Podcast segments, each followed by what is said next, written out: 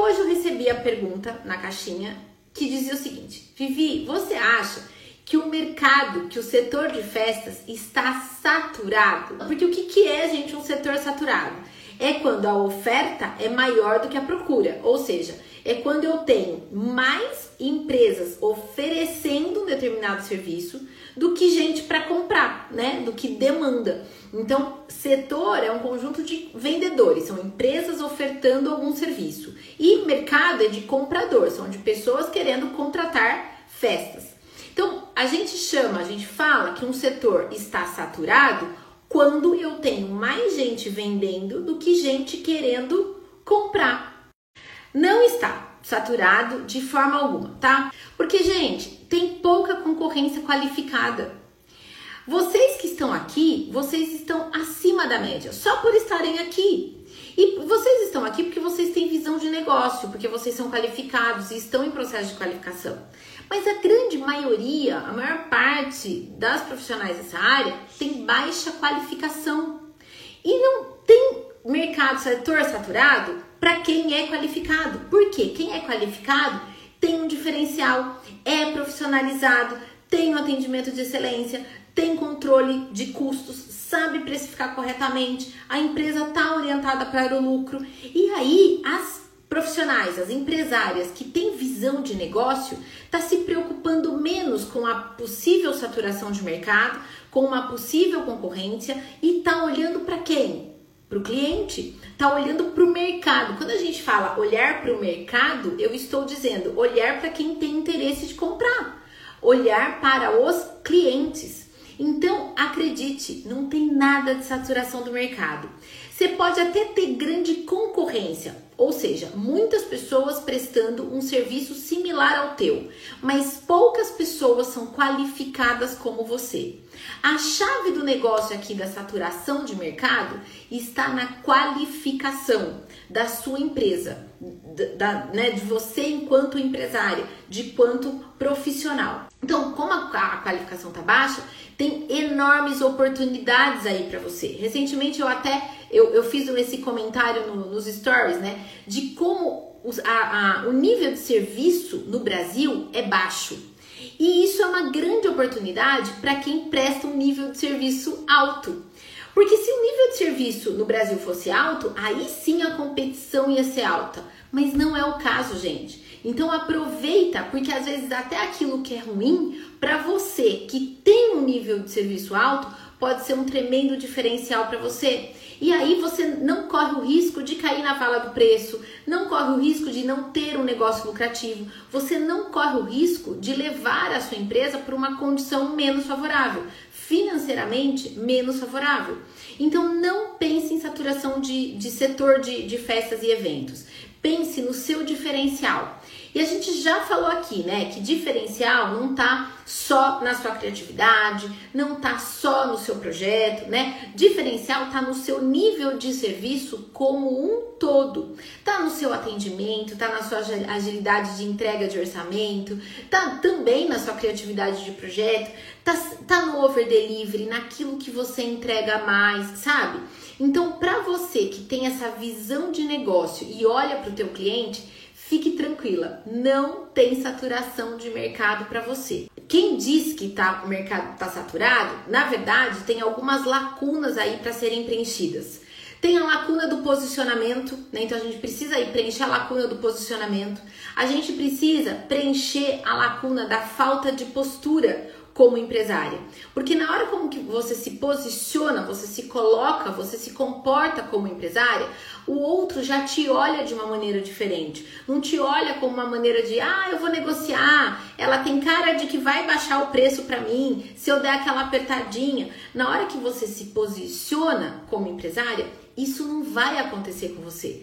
Então, Veja o seu negócio como negócio, se veja como empresária e se posicione como tal e olhe para o seu cliente, menos para o concorrente e mais para o seu cliente. Acredite, não tem saturação de setor de festas para você. Eu vejo também que o, as muitas profissionais estão muito focadas no, no serviço, na prestação de serviço como um todo, sabe? Então, assim, se eu faço balão, eu tô muito focada em balão e eu quero fazer o melhor só em balão. Se eu tô focada em decoração, eu tô focada na decoração. E na verdade, você como empresária, você tem que focar na estratégia da sua empresa. Vai além da atividade fim, vai além de fazer balão, vai além de decorar e sim ter uma visão estratégia, ter, estratégica, ter metas de venda, ter metas de lucro, você ter a sua meta de prolabore, do quanto você quer retirar por mês, entende? Então, isso é ter uma visão estratégica de negócio.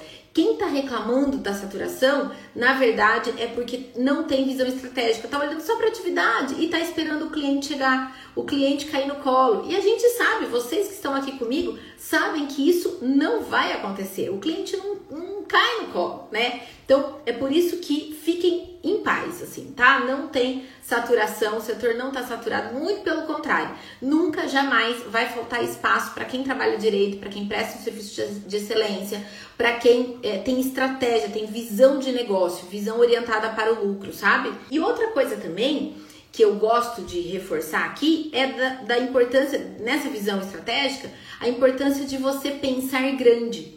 Por quê? Pensar grande e pensar pequeno dá o mesmo trabalho. Se você sonhar que a sua empresa vai fazer uma festa por mês, e se você sonhar que a sua empresa vai fazer 50 festas por mês, o trabalho e a energia que você vai dispor para ter esse, esse pensamento, essa visualização, é o mesmo. Então pense grande, Pense como empresário. A gente vê que os grandes empresários que são extremamente bem-sucedidos, em algum momento eles pensaram grande. E aí, quando você tem essa visualização de pensar no, no negócio do tamanho que você quer que ele seja, você vai trabalhar todo dia para alcançar esse objetivo. Cada um tem uma idealização de negócio. Tem gente que quer fazer 50 festas por mês, tem gente que quer fazer uma festa por mês, mas fazer a festa. E tá tudo bem, são visões, idealizações de negócios diferentes. Mas até quando eu quero fazer uma festa por mês ou 50 festas por mês, ainda assim eu tô pensando grande. A diferença é que um tá pensando numa festa gigantesca, enorme, de grande porte, né? E aqui a gente está pensando num volume grande, mas ambos estão pensando grande. Então, quantos funcionários você vai ter? Qual vai ser o estilo de festa que você vai fazer? Idealizar e pensar grande é muito importante para você alcançar os seus objetivos, né? E depois que a gente sonha grande, a gente passa a colocar no papel as micro, os micro objetivos, né? Então assim, claro que se eu, hoje eu faço uma festa por semana, dificilmente eu vou atingir 50 festas por semana daqui um mês.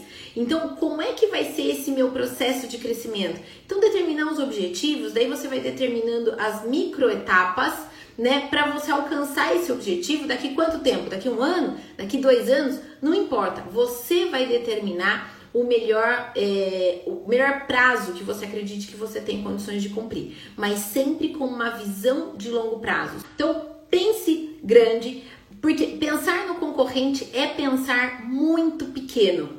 Pensar no que o concorrente está fazendo cinco festas por semana e você está fazendo só uma ou duas, isso é pensar pequeno. Por quê? Existe um mar para ser é, navegado, existe um, um mercado inteiro para ser atendido. Então não se incomode se o seu concorrente está fazendo cinco festas e você está fazendo uma só. Porque ter esse olhar para o concorrente é pensar pequeno.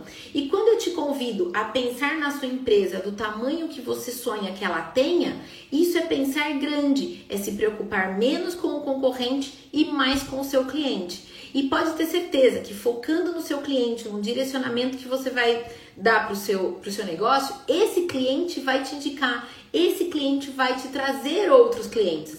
E a sua empresa vai crescer de forma orgânica e sustentável, sem você necessariamente se preocupar com a concorrência. É legal também, como uma orientação, uma dica prática que vocês sabem que eu gosto de dar aqui, é olhe o que os grandes estão fazendo.